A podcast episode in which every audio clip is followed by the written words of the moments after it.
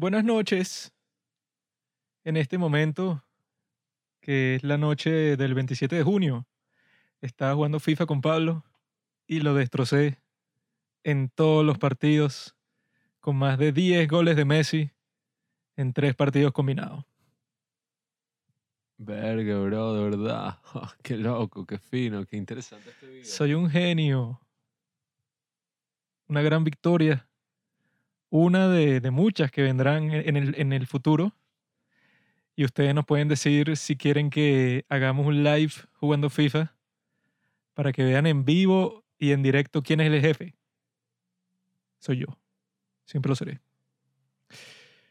Amigos de los padres del cine, ha llegado la hora que todos han estado esperando desde la creación de este podcast hace más de 365 días.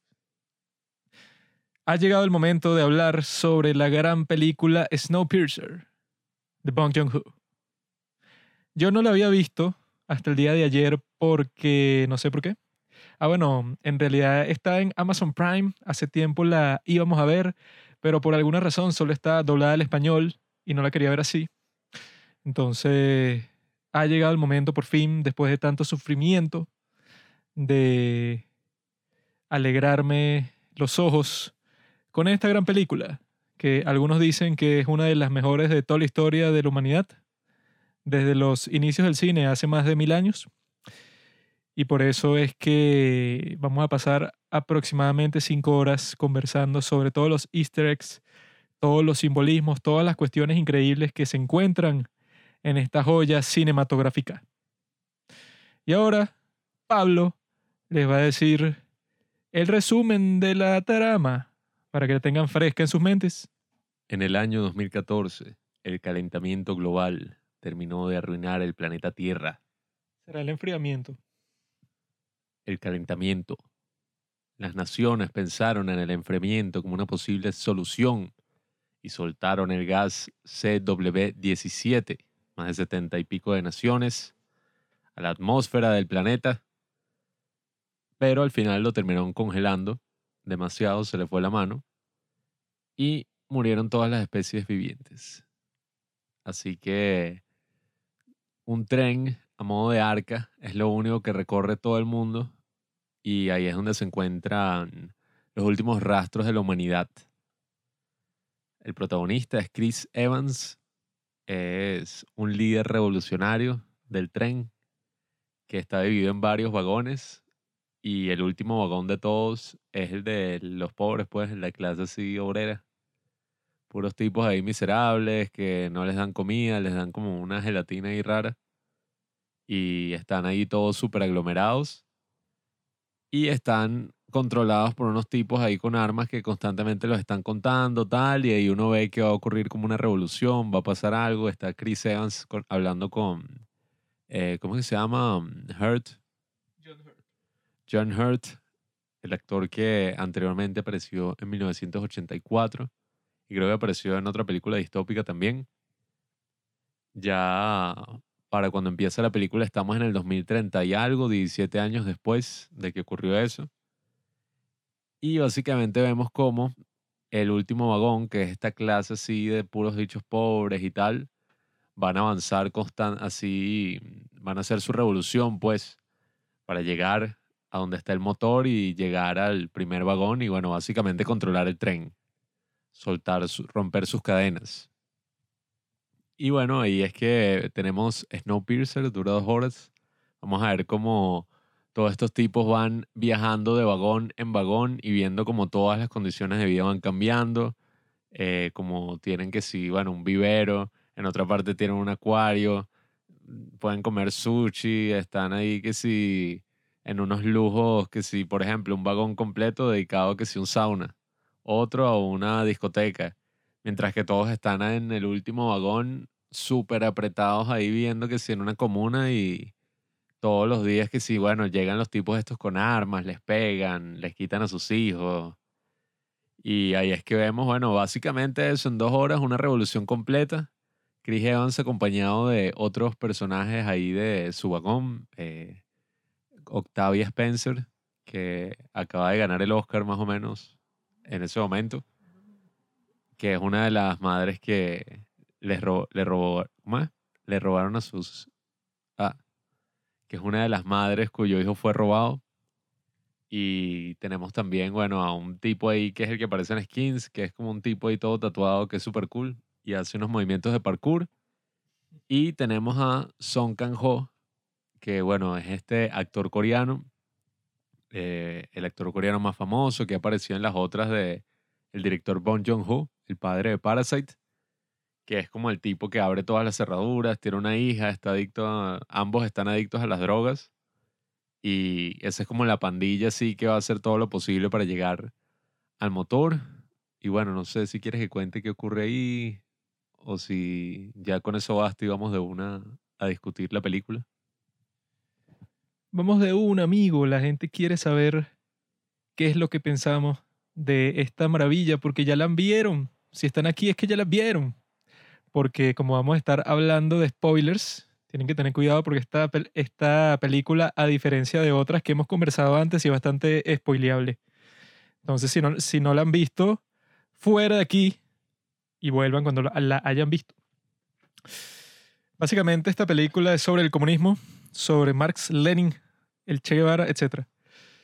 Eso es lo que dice la gente en YouTube. Si ustedes buscan cualquier análisis sobre esta película, van a encontrarse que es contra el capitalismo, es contra el comunismo, es contra un análisis súper superficial, súper superficial, a toda esta cuestión, porque lo ponen así como que, bueno, Bong Joon-ho odia el capitalismo, porque esto es una reflexión sobre lo terrible que puede ser el capitalismo en cualquier caso, pues como que estás encerrado en un sistema, no puedes salir bajo nin- ninguna circunstancia. Los que lo han intentado, o sea, todo es como que una metáfora, en este caso del tren, que como todo el exterior está congelado, si, si tú sales, pasan como cinco minutos y te congelas y te mueres y ya, entonces estás como que obligado a vivir en esta, por- en esta porquería de vida. Y él dijo que esta película está en cierto sentido conectada con Parasite, porque él dijo que se le ocurrió la idea de Parasite mientras filmaba esta, porque tiene como que esa cuestión de las clases sociales y tal, pero los gringos tienen graves problemas, o sea, como ustedes pueden ver si siguen podcast gringos, em, canales de YouTube de los Estados Unidos, yo el día de hoy y el día de ayer vi unos videos sobre Snowpiercer y un podcast que estaba escuchando más temprano de antiguos tipos que trabajaban para la página Cracked. No sé si conocían esa página, pero era una página muy buena de comedia, pero que se politizó y se fue al demonio. Pero estos tipos lo que estaban diciendo es que, bueno, Bong Joon-ho con Snowpiercer ya estaba diciendo todo lo que iba a decir en Parasite, pero como que se inventó una cuestión de un tren y una cuestión de toda una película de acción como que de mecanismo para en realidad dar el mensaje que él quería dar. Y yo lo que estaba pensando es que estos estúpidos son la clase de personas que nunca van a hacer una película buena, porque son, entre ese grupo hay dos que supuestamente quieren ser, quieren ser directores de cine, como nosotros en Los Padres del Cine, porque creen que eso, pues que la película es un vehículo para un mensaje. O sea, que tú no haces la película por sí misma, porque es una obra de arte y porque es una experiencia y por la emocionalidad que, puede, que, que te pueden transmitir los personajes, sino que tú la haces porque, bueno, no, yo tengo un gran mensaje y yo a través de esta película se los comunico a ustedes.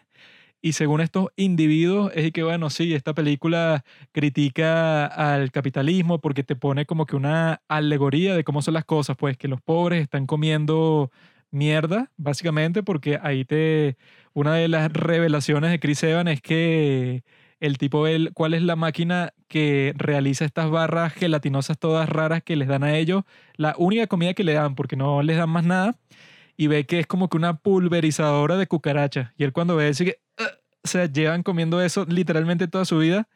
Él que lleva 17 años en el tren y bueno, 10 17 años comiendo solo esa asquerosidad esa mezcla toda rara ahí. Entonces él cuando ve eso, ¿verdad? Te muestran que es y que no, claro, esas son las clases inferiores que bueno, la están pasando terrible.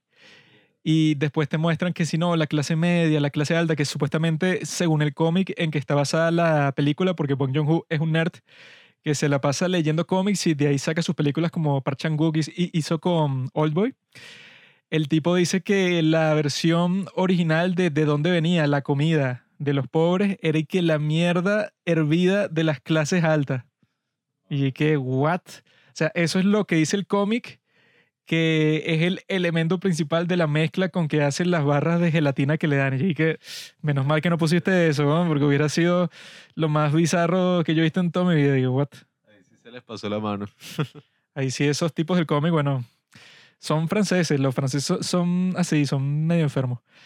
Pero yo lo que estuve viendo fue todas esas exa- exageraciones de que básicamente lo que decían es que el sistema capitalista del día de hoy, eh, no para decir capitalista y ya, pues, sino para decir más como que neoliberal, pues, eh, que es como que más contemporáneo, por- porque decir capitalista puede decir que sí, en los 1800 el capitalismo, tal, la gente, como sufrí, las clases sociales y tal. Obviamente desde ese momento las cosas han cambiado bastante, ¿no? Entonces ellos en todos estos videos, tanto en YouTube como los podcasts que vi por Spotify, todos tenían básicamente el mismo punto, pues que él está haciendo esta metáfora del capitalismo y las clases sociales y tal, cuando en realidad, bueno, si te pones a comparar cómo era el mundo hace 300 años con, con el que es el día de hoy, es muchísimo mejor. Y que no solo eso, sino que las cosas que pasan en la película no son ficción nada más. Todo eso ha pasado como mil millones de veces en toda la historia, pues que un grupo se hace con el control, sea de una zona eh, geográfica, que en este caso es un tren súper gigante, pero en la vida real ha pasado como 100 trillones de veces que un grupo de bandidos básicamente dicen y que bueno, toda esta población yo la controlo.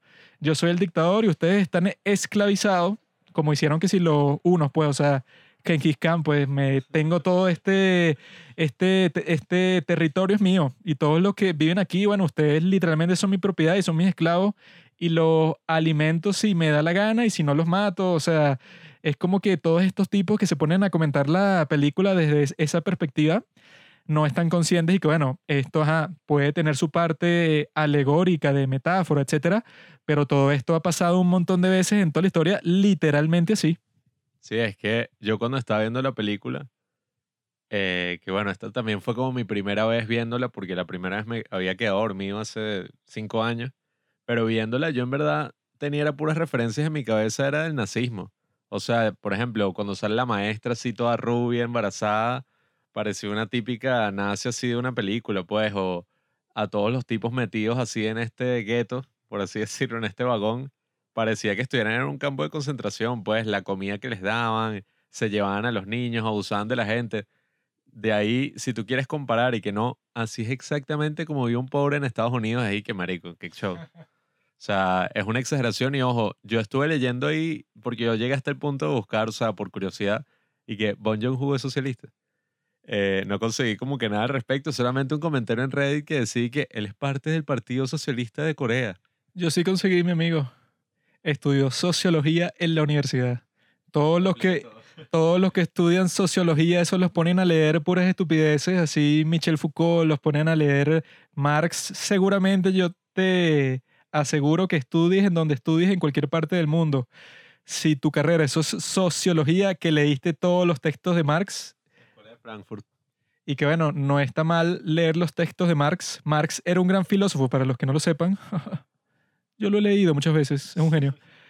Pero el punto no es ese, el punto es que lo leen y entonces se ponen con la con el dramatismo así de que, bueno, la sociedad hay que destruirla completa, que básicamente lo que pasa en esta película es que al final literalmente se acaba la humanidad. O sea, que era lo que yo estaba pensando al principio y cuando el dictador de todo ese tren te está dando un discurso y que, sí, esto es por el bien de la gente, que es este tipo Ed Harris, que es uno de los mejores villanos de toda la historia y lo sabrán si vieron La búsqueda del tesoro perdido 2, que es una de las grandes obras maestras del siglo XXI. Él es Mitch, el tipo que quiere destruir a la familia Gates. Y lo logra, porque lo, les muestra una carta del diario de Will Spoote, si vieron la película. Tengo una carta del diario. No, tengo un fragmento del diario de. ¿Cómo es que se llama? John Wilkes Booth.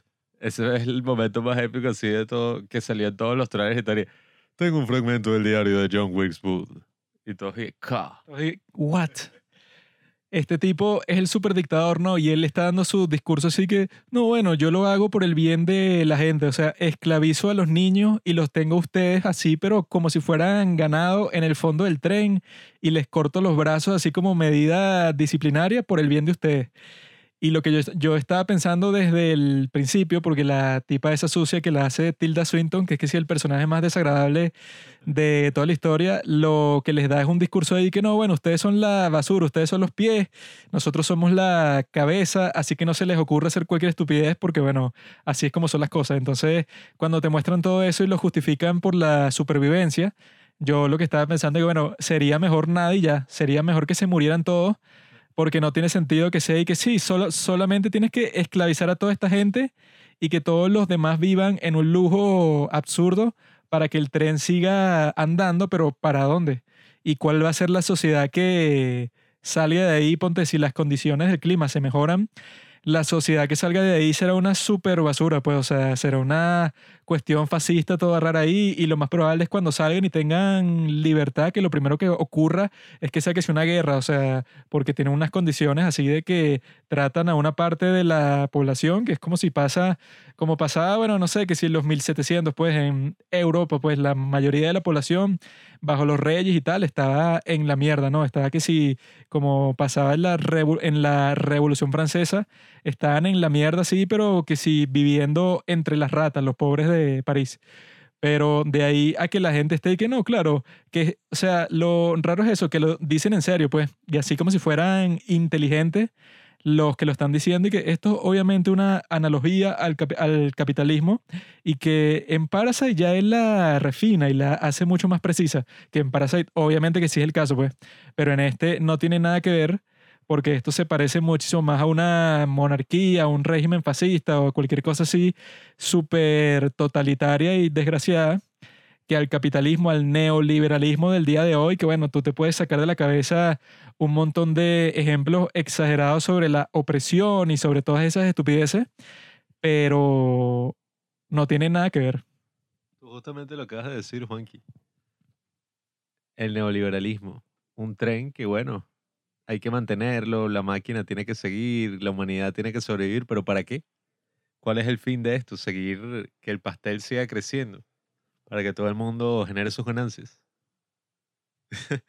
no, pero yo, como te digo, leí varias entrevistas de Bong Joon-ho, Bong Joon-ho, y vi que mm, él dice que sus películas, ajá, tendrán algún contenido de crítica y todo eso, pero él no está haciendo películas de propaganda, pues.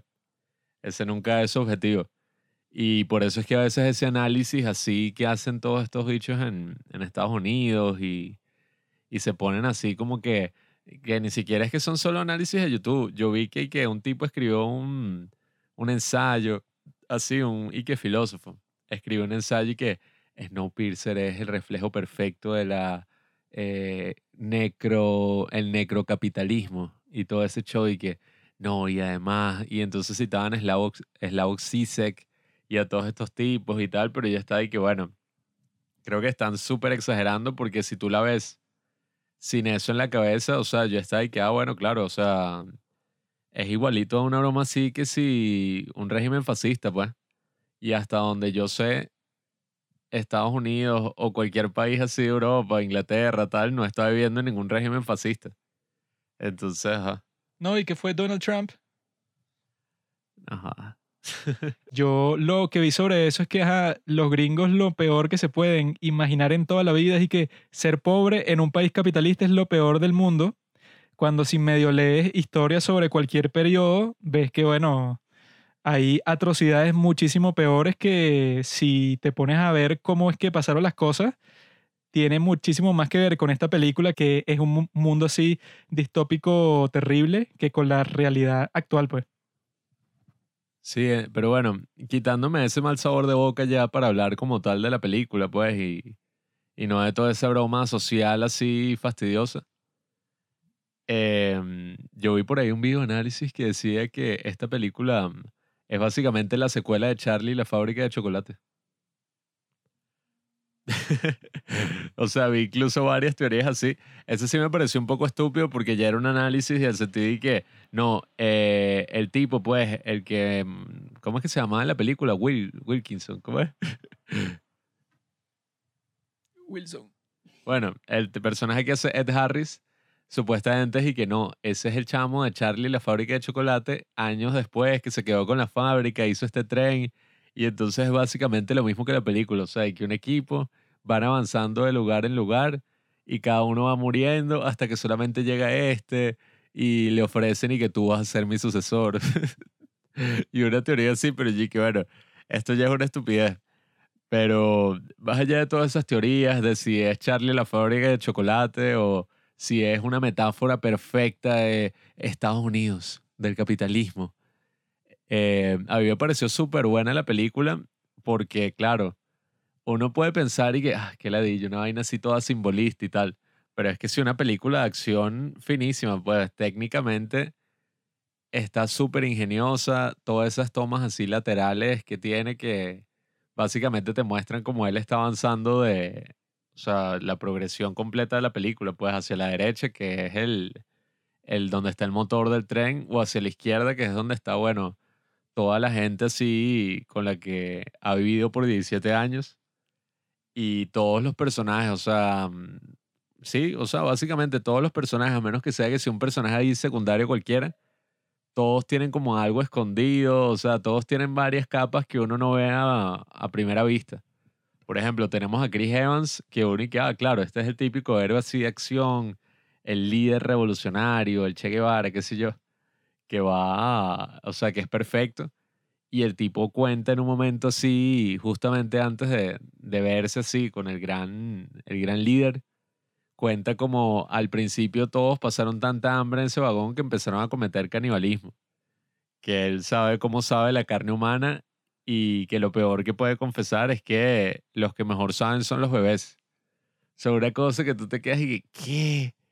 El tipo que era como que el líder espiritual de la revolución, que es eh, John Hurt, también dice que él mató a la mamá de el que después se convirtió en su mejor amigo, que era el bebé que está en los brazos de esta mujer que él mató porque se querían comer al bebé y llegó como que el mentor de todo el grupo y se cortó un brazo y que cómanse esto y dejen al bebé.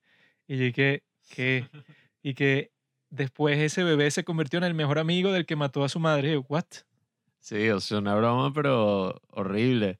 Eh, que como te digo, para mí hace eh, reminiscencia con cosas como, bueno, víctimas del nazismo, del estalinismo, cosas de ese estilo, pues no con el, no con, no sé, los pobres en el Bronx.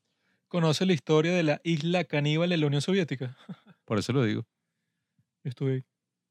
Pero, como te digo, el personaje de John Hurt, que es ese tipo, pues el que se cortó el brazo y tal, que es como el mentor ahí, después nos enteramos y que no, sí, el tipo está en constante comunicación con el, líder supremo y básicamente él planeaba estas revoluciones falsas para reducir la población y quizás que les dieran más espacio negociar cosas así, pero todo era una farsa.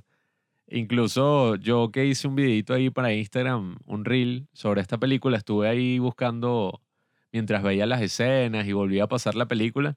Hay muchas referencias que tú al verlo una segunda vez dices y qué berro o sea, cuando sale Tilda Swinton por primera vez, que le sale y que le congelan el brazo al tipo y se lo parten y tal.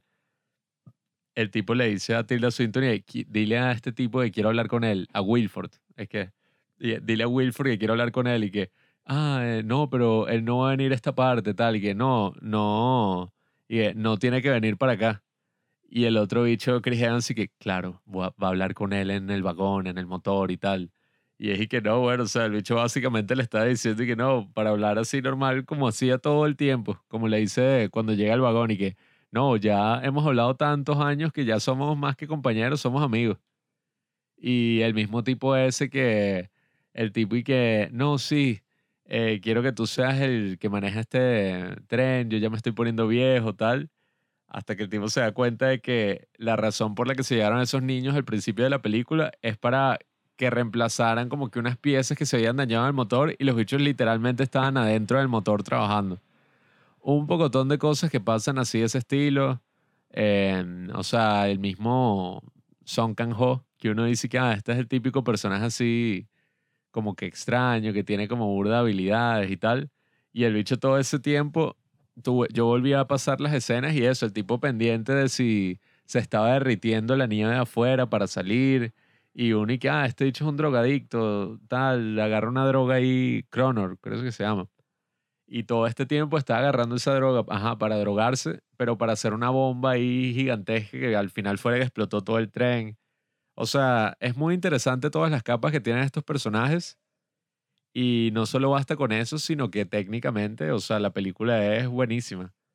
Todas las escenas que tiene es súper entretenida, o sea, dura creo que dos horas. Y a mí se me hizo corta, o sea, yo estaba coye. Podría seguir viendo esto, incluso sacaron una serie que esa sí no, no sé muy buena. Pero, oye, es tan fino todo lo que hace Bong Joon-ho, porque bueno, no he leído el cómic, pero dudo mucho que el cómic, o sea, sea así tan, o sea, muchas veces uno y que, qué arrecho, el cómic debe ser mejor y nada. Es que en el cómic supuestamente no hay ninguna revolución, no pasan un montón de cuestiones. El que se inventó casi que 50% de todas las cosas principales de la trama. Sí, es que, oye, en sí, bueno, uno viendo esta película, uno se intuye que, claro, que a juro tiene que estar basado en algo, porque solamente esa idea del tren y que todos están metidos ahí y tal, es como muy difícil que alguien y que no, para hacer una película se me ocurrió hacer esto, o sea, tiene más pinta que es que sea un libro, un cómic, algo así de lo que se basaron, y oye, es una idea súper original eso de que el tren está yendo así y todo lo que da, da pie para puras escenas de acción, dígame la que es en la oscuridad. Y los bichos se ponen como que unos lentes de visión nocturna y después otros llegan con las antorchas. O sea, tiene muchas escenas memorables, muchas escenas finas, así. Y, además me gustó todo eso que te digo, pues la cinematografía, todas esas tomas laterales que tienen, incluso viéndolo tú ponte a pensar qué complicado es hacer una película que completamente transcurre dentro de un tren. O sea, uno como que lo asume y ya es normal, pues, en el contexto de la película, pero imagínate uno hacer una película así, berro. O sea, se las tiene que ingeniar. Pero como te digo, me gustó mucho y sin entrar en esos análisis así fastidiosos eh, que estábamos hablando de la broma social, para mí más bien fue como que, no sé si una metáfora, una alusión o algo así, pero esto ya, no sé si eso lo haya sido la intención del director, pero esto sí ya es como más personal de lo que son las revoluciones, pues. Eh, de que muchas veces las revoluciones al final lo que causan es, bueno, eh, uno no sabe ni por qué son motivadas, uno a veces no sabe si son motivadas incluso por otras cosas ahí ocultas, o si cuando ya finalmente llegan así hasta el punto en que lograron la revolución, se pregunta uno y que, ajá, pero todo eso para qué? Porque mira, o sea, mataron que si a, no, un pocotón de gente ahí del grupo, el tipo se dio cuenta de que no estaba que se infiltrado, de que todos estaban trabajando junto con el tipo este. Y es una locura, pues, como te muestran este, no sé si es un régimen fascista o una broma totalitarista, porque la gente que, que agarra de ese vagón ya está así, pero totalmente alienada les hablaron así después que sí, igual a los niños o al viejo ese que tocaba el violín o el otro que hacía la broma. Y los tipos como si nada, o sea, los tipos dijeron, no, ya estoy aquí trabajando, tal. Entonces ese fue el aspecto más interesante, en mi opinión. Eso como que una revolución así fallida. Y oye, uno se imagina, pues, a ti te dicen, ¿quieres ver una película protagonizada por Chris Evans de una revolución que transcurre toda dentro de un tren y además está ambientado en un escenario post-apocalíptico dirigido por uno de los grandes directores coreanos. Oye, ese es un tremendo pitch y es finísimo, bueno, no usar esa palabra. Es muy interesante cómo Bong Joon-ho puede adaptarse a este nuevo contexto, que bueno, esta película es del 2013, pero cómo Bong Joon-ho puede adaptarse a hacer una película en Estados Unidos y, y oye, tremenda película. O sea, otros directores coreanos lo han hecho, que está Park Chan-wook con Stoker y el director de I Saw the Devil, Jin Ji-woon, creo que es, no sé. No sé cómo se llama. Pero ese la película que hizo en Estados Unidos fue una que yo vi sin tener ni idea de que había sido dirigida por ese tipo, que es una de Arnold Schwarzenegger. Que el bicho es como un sheriff, así, es un policía, pero es malísima. Y sale Johnny Knoxville. Entonces, bueno, ver cómo este director eso cruzó esas fronteras muchísimo antes de haber ganado el Oscar y todo el show de Parasite, en verdad, y es que tú ves que este tipo es uno de los grandes pues del cine, sin duda. Totalmente equivocado. Esta película no la hicieron en los Estados Unidos de América. Esta película la hicieron puros coreanos que sí en unos estudios ahí en Europa, pero con puros gringos, y que le preguntaron a, Pong Jong-ho por qué no la hizo en Corea y ya, y fue que, bueno, no tendría mucho sentido si es un tren que es el que está toda esta gente, que es las únicas personas que quedan vivas en todo el mundo y sean puros coreanos, no tiene mucho sentido. Porque la película, ajá, bueno, los principales son actores de los Estados Unidos, pero también que si en el fondo se escucha que unos tipos están hablando que si italiano y él dice que él trabajó con un, em, un actor ahí súper famoso y que de Islandia, que no sé cuál es, uno de Birmania, o sea, unas cuestiones ahí todas raras para que fuera una película como que están todas las culturas metidas ahí porque supuestamente son los últimos seres humanos que quedan de todo el mundo. Pero yo creo que esta película va en contra de Hollywood.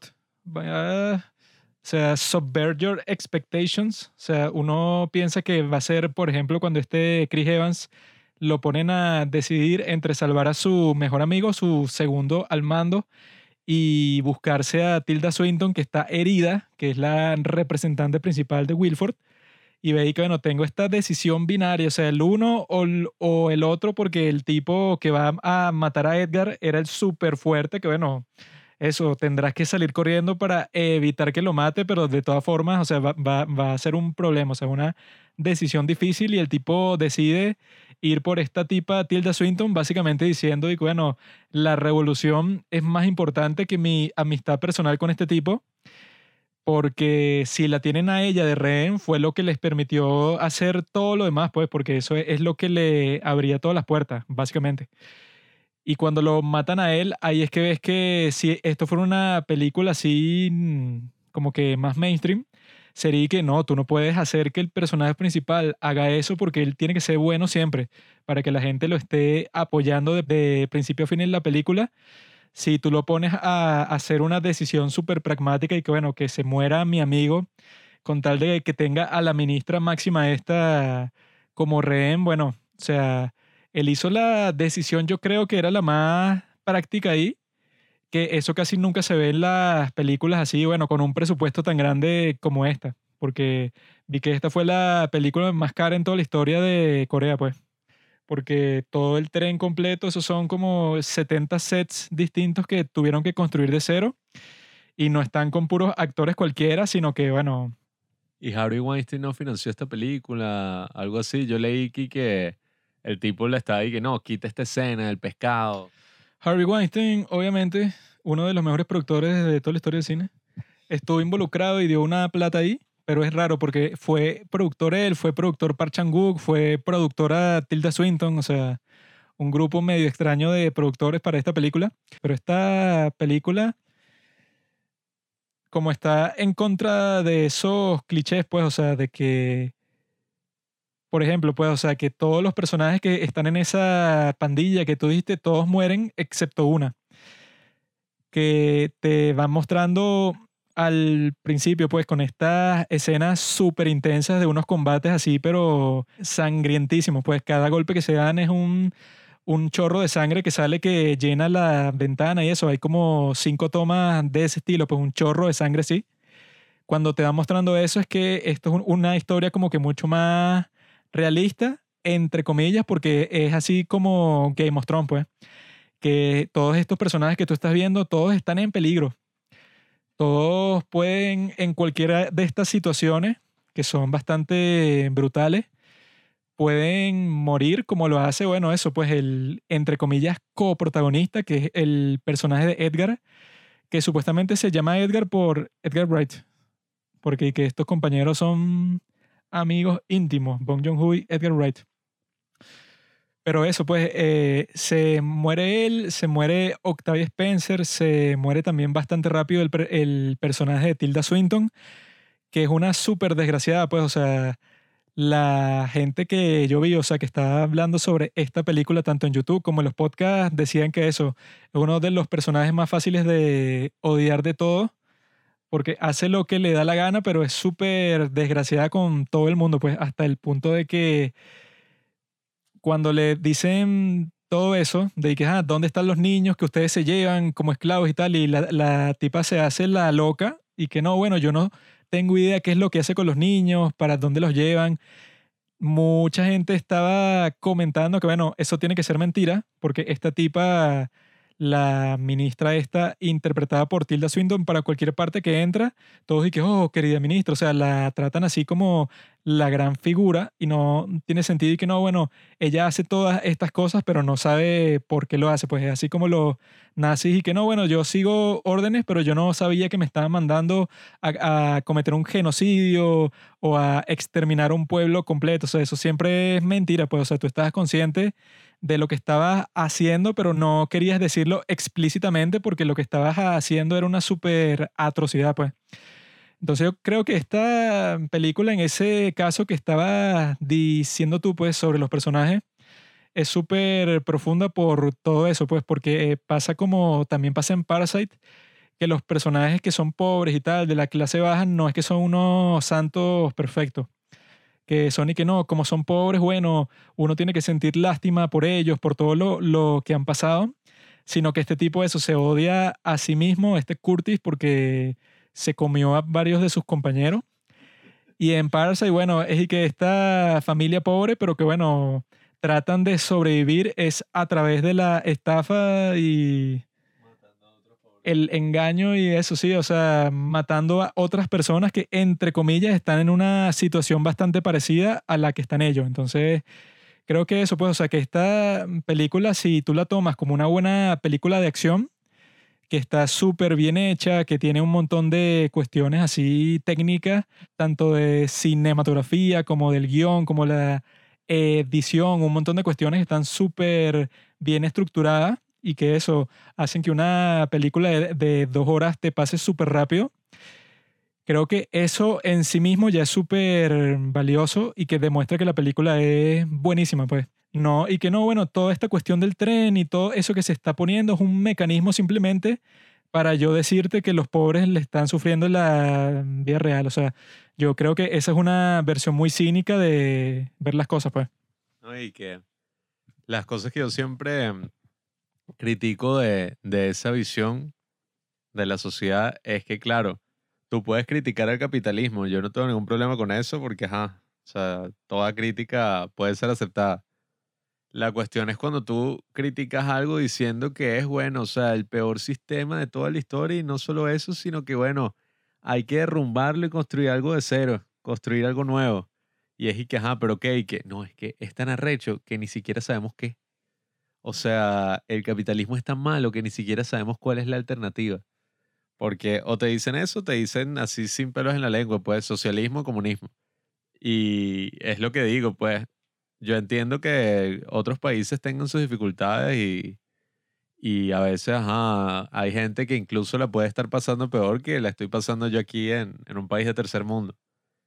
Pero eso excluye completamente el hecho de que hay gente que le está pasando mal en todas partes del mundo y no es necesariamente porque hay un sistema, pero bueno, dictatorial así, que básicamente lo hace a propósito, pues. O sea, que eso es lo que están implicando y que no. La única forma de que exista un tipo millonario es que, bueno, básicamente aplasta a todos los pobres del mundo y, bueno, los tenga comiendo mierda y tal. Y es y que, ok, si quieres lanzar ese argumento, entonces ve por China, que es donde están las sweatshops, pues. Eh, es donde tienen a toda esa gente que sí está viviendo así como en un vagón o en países así menos desarrollados. Lo más probable es que no vas a ver o escuchar ningún video ni ningún podcast sobre esta película que venga de China y que estén haciendo esa comparación porque eso, China tiene una barrera de censura súper fuerte y súper represora, pues. ¿no? Y eh, lo más gracioso de todo el hecho es la simple hipocresía, pues. Que, que, ah, claro, sí, yo acabo de hacer una película de 40 millones de dólares financiada por Harvey Weinstein y otros actores famosos de Hollywood que son billonarios y millonarios sobre por qué el capitalismo es, bueno, lo peor del mundo y es un sistema que nos oprime a todos y hay que derrumbarlo. Y para hablar de eso, eh, hay mucha gente que abre su canal de YouTube, que yo estoy seguro que ninguno de esos son pobres, para hablar de que, claro, sí, esto es así, así como académicos también, o sea, todos, no creo que haya ningún académico pobre escribiendo un ensayo así en base a todos estos tipos, o sea, lo que digo es eso, pues están hablando como por los pobres, cuando es y que, bueno, eso ya en sí es medio extraño, pues, y que no, yo hablo en base a toda esta clase social. O sea, que yo digo que, bueno, deberíamos es concentrarnos, bueno, ni siquiera me corresponde a mí, pues, porque donde vivimos es una mierda. Pero en esos países deberían es concentrarse más bien y que, bueno, cuáles son los problemas así reales que tiene esa población y que se puedan resolver, pues. Porque ya cuando entras en todo eso y que, no, es que Juanqui, el problema no es que tú me insultaste y me sentí mal por eso. El problema es que tú fuiste educado en base a un sistema que hizo que tú me insultaras y por lo tanto hay que derrumbar todo y hay que hacer una revolución para que tú no me vuelvas a insultar. O sea, y que bueno, o sea, hay cosas malas que se tienen que arreglar, pero bueno, no vas a desprestigiar y, y decir que todo lo bueno es raíz de una vaina fascista, de una vaina de esclavitud, de tal cuando ni siquiera, no solo tienes que ver en, la historia, simplemente ves más allá de tus fronteras y tú dices, marico, o sea, no puedes decir que tú estás viviendo en una dictadura fascista cuando yo estoy viviendo en una dictadura fascista y no tiene nada que ver, pues, o, no yo, pues, cuando cualquier persona que vivió eso en la historia o que está viviendo eso actualmente se siente y que, marico, yo veo a tu país como una ruta de escape, como lo que nos gustaría ser, como algo así, y tú lo ves como no. Es la peor mierda de la historia y hay que destruirla. Yo creo que la película tiene mucho más poder si tú la ves de esa forma, pues, o sea, que tú dices, no es una ficción así de, ay, el futuro, ¿cómo puede ser si pasa el calentamiento global? O sea, no es como que una alegoría ni al presente ni al futuro, sino que es algo que ha pasado un montón de veces. O sea, si tú, si tú lo ves de esa forma, tú dices, coño, estos tipos no están interpretando así que sí, que no, un personaje ficticio, que se le ocurrió a este tipo, que si, que si seguimos por el camino que vamos, bueno, quizá terminemos en un mundo así todo congelado, destruido, sin naturaleza ni nada.